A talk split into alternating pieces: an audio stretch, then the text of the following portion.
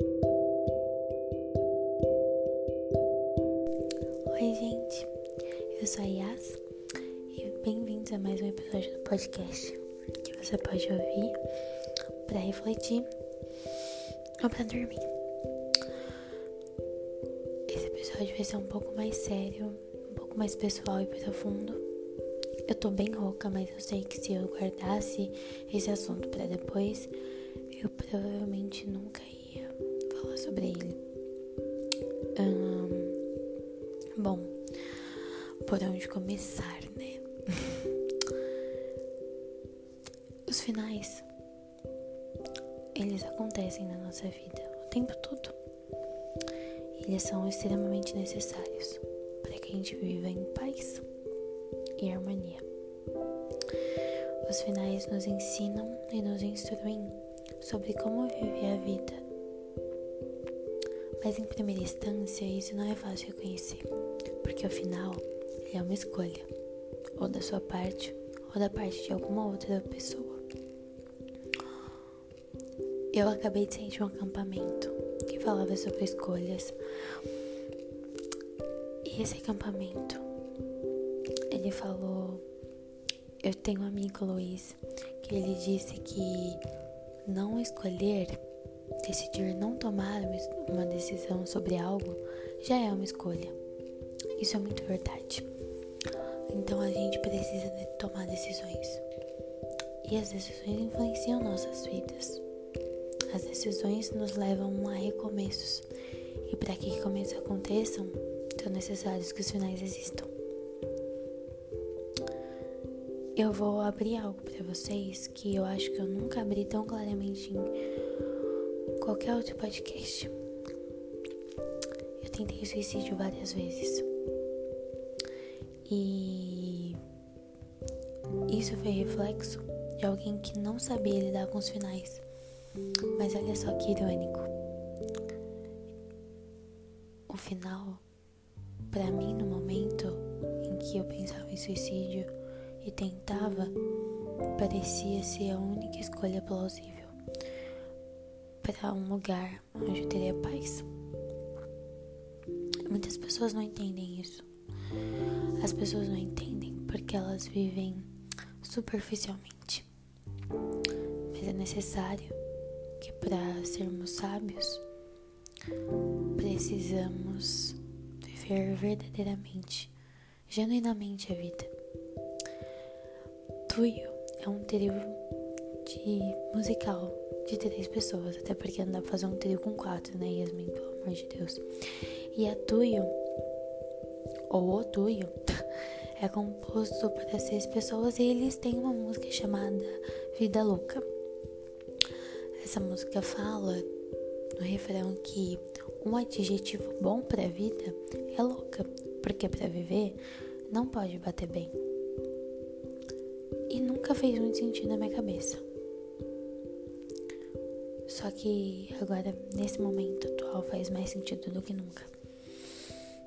Eu escolhi, quando eu era criança, viver a vida. E por mais que pareça que não, existem crianças que são diferentes das outras. Eu era uma criança diferente. Eu precisei amadurecer um pouco mais rápido por conta de acontecimentos da minha infância que foram extremamente nocivos para minha vida adolescente. Eu cresci achando que eu tinha vindo com algum defeito, porque arrancaram de mim a inocência quando eu só tinha três anos.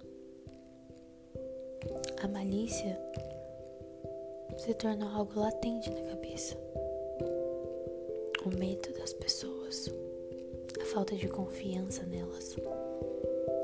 E para muitas pessoas, a gente precisa confiar mesmo que desconfiando. Mas acontecimentos na minha vida foram prejudiciais para que hoje eu não conseguisse confiar em ninguém realmente. Eu comecei a perceber que finais são necessários mas eles doem. Os finais tratam de renúncia, daquilo que a gente gostava. A gente entende que finais vão levar algumas pessoas embora. Eu tomei decisões que acarretaram finais, não só para minha vida, mas para a vida de outras pessoas. E na vida dessas pessoas, o final foi mais doloroso do que para mim. Hoje em dia eu posso dizer com clareza e convicção meus amigos são escassos. Não tenho muitos. Amigos verdadeiros, eu não tenho muitos. Eu tenho pouquíssimos amigos. Isso foi consequência de escolhas também. Foi consequência de escolhas não só minhas, mas do que os outros fariam comigo. É muito difícil pensar no final, porque a gente não quer que momentos bons acabem. Mas eles sempre acabam. Eles sempre acabam porque, como eu já disse antes, para que o recomeço exista, é necessário que exista um final também. A gente tenta maquiar nossas mentiras hipocrisia com até logo, dizendo que talvez a gente nunca mais faça. Mas é da natureza humana e egocêntrica que é nesse aspecto. Infelizmente, eu entendi da pior forma possível o porquê eu não conseguiria confiar nas pessoas. Isso me custou um tempo na terapia, também não foi necessário para que eu lidasse com finais. Eu só encontrei acalento em um final sombrio que provavelmente me levaria para uma escuridão da qual eu não pudesse reverter o caso. Mas isso me faz refletir sobre a permissão de alguém maior. Por mais doloroso que parte da minha vida tenha sido, se não fosse por momentos dolorosos, situações intermediárias, eu jamais seria quem eu sou hoje. Não posso dizer que eu sou sábia porque eu entendo que a sabedoria só surge de um temor a Deus e da humildade. E eu posso dizer sobre mim agora, sem dar tapa em nenhum de vocês, que eu não sou humilde. Muitas vezes eu não quero entender o lado do outro. Penso que agora Nesse momento atual, minha humildade tem deixado de ser tão seletiva quanto já foi. Mas ela era extremamente seletiva. Até que eu precisei apanhar. Não só fisicamente, porque apanhei fisicamente. Mas eu precisei apanhar dos sentimentos que eu acreditava que me moveriam para algo extraordinário mas me moveram para ruína. Quando você entende o mundo como ele realmente é, você tem medo. Porque as pessoas não são boas, elas não são piedosas. E o sumo bem só existe em Cristo. Eu sei que não é todo mundo que ouve o podcast aqui que é cristão. E vocês não precisam concordar comigo. Mas eu entendo que pela graça de Cristo eu posso ser considerada justa diante de Deus, mesmo não sendo. Porque, como eu diria Paulo, não sou mais eu quem vivo, mas agora Cristo vive em mim. E eu posso dizer que com, total convicção que agora eu tô muito triste, Porque o final acabou de acontecer. E vocês sabem que final não é legal. Mas o intuito desse podcast não é para ser um desabafo. É para mostrar para vocês que momentos são agora. Momentos são a ilusão do agora. Eu passei momentos trancada no banheiro por falta de privacidade em ligação de horas com pessoas que eu amava. Eu depositei todos os meus sentimentos mais preciosos para mim. Eu abdiquei do meu ego, não pelo Evangelho, pessoas. Eu decidi ser humilde com quem eu amava, com os meus amigos, os meus amigos preferidos. Eu decidi ser humilde com pessoas que não eram só minhas amigas com pessoas que talvez nunca tivessem chegado perto de ser minhas amigas. Mas eu decidi ser humilde. Com a minha miserável humildade seletiva. E essas pessoas foram embora da minha vida. Não porque morreram. Graças a Deus estão vivas. Mas. Porque talvez elas não soubessem lidar com tanta intensidade de sentimentos. Eu me culparia assim pelos finais que aconteceram comigo, mas isso não é sobre mim, porque eu não escolhi todos eles. E eu entendo que se eles aconteceram mesmo sem a minha escolha, foi porque foi necessário que eles acontecessem. Perdi muitas coisas na minha vida por, escolher pessoas ao invés do Evangelho. Eu perdi coisas na minha vida porque eu acreditei que todos os meus problemas seriam supridos com afeto e carinho muitas vezes eu deixei de receber por pessoas muito próximas. Eu não preciso de afeto e carinho.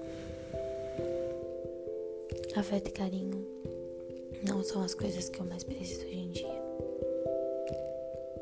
E eu só entendi isso porque eu entendi os momentos. Os momentos, eles são o agora. Agora é um momento de gravação. Para você é um momento de ouvir. Talvez você esteja fazendo alguma outra coisa. Mas é um momento. E ele vai passar. Mas eu vim trazer e apresentar para vocês a garantia de algo que é futuro. O futuro do qual eu tinha medo não era o momento. O futuro que eu temia não era o que eu pensava que seria. Futuro era reflexo do eterno. E muitas vezes a gente não vai entender o que é o eterno se a gente não sofrer na vida. A gente não vai ter convicção do que realmente é o eterno se a gente não encontrar com ele. Eu posso dizer convicção para vocês. Agora eu conheço o eterno. E eu sei que eu sinto dor. Muita, muita dor. Agora, nesse momento. Mas o Eterno me permitiu isso. Para que o meu futuro não se baseasse no que eu vivo aqui. Eu não sou um ET. Mas eu tive convicção de que eu sou peregrina. Vida não se resume a nada. Nada, nada, nada que acontece aqui. O que eu faço aqui é consequência das minhas escolhas para chegar até o eterno. E antes de eu saber que o que mais importava era a minha vida de volta ao lar, eu fiz escolhas que me desviaram muitas vezes de chegar mais rápido até lá. Mas agora eu digo com certeza para vocês: eu encontrei o caminho para casa. E eu sei que em breve, ou em breve, logo, ou em breve, talvez de 70 anos,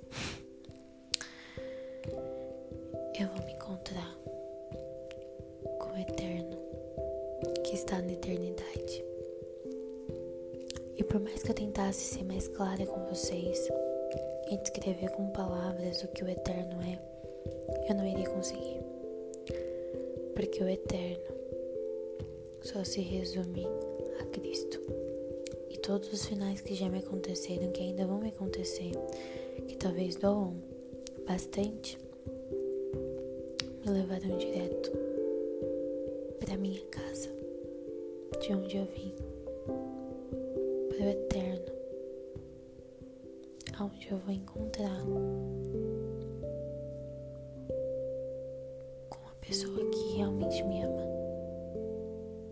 e que agora eu posso dizer que é amada por mim. Se você está ouvindo isso e você está buscando respostas para algo, Posso te dizer que a resposta ela tá nas suas escolhas. E ela tá diante dos seus olhos. O que você vai fazer com essas palavras eu não sei. Para onde elas vão te levar eu também não sei. Mas eu posso dizer para vocês que eu tô muito mais próxima do que eu imagino do eterno. E por mais que eu na minha miserável inteligência e no meu miserável conhecimento. Considerada justa diante do Eterno. Eu lembro de uma frase que eu li em um lugar que dizia: Enquanto eu estiver aqui, Ele estará comigo. Ele prometeu isso em Mateus, que Ele estaria conosco até os fins dos tempos. Mas quando eu for para casa, eu estarei com Ele para sempre. Isso é a única importa. As tentações, dores e aflições aqui não são comparadas com a glória que será revelada mais tarde. E talvez muitos de vocês não entendam isso. Mas eu digo com muita, muita convicção. Tá muito mais perto do que eu imagino. E eu tô pronta para que isso aconteça. Eu espero que aconteça o mais rápido possível. Porque eu tenho saudade de casa. Saudade de ter a paz que esses lugares por onde eu caminho jamais serão capazes de me proporcionar. O momento é o agora, mas o eterno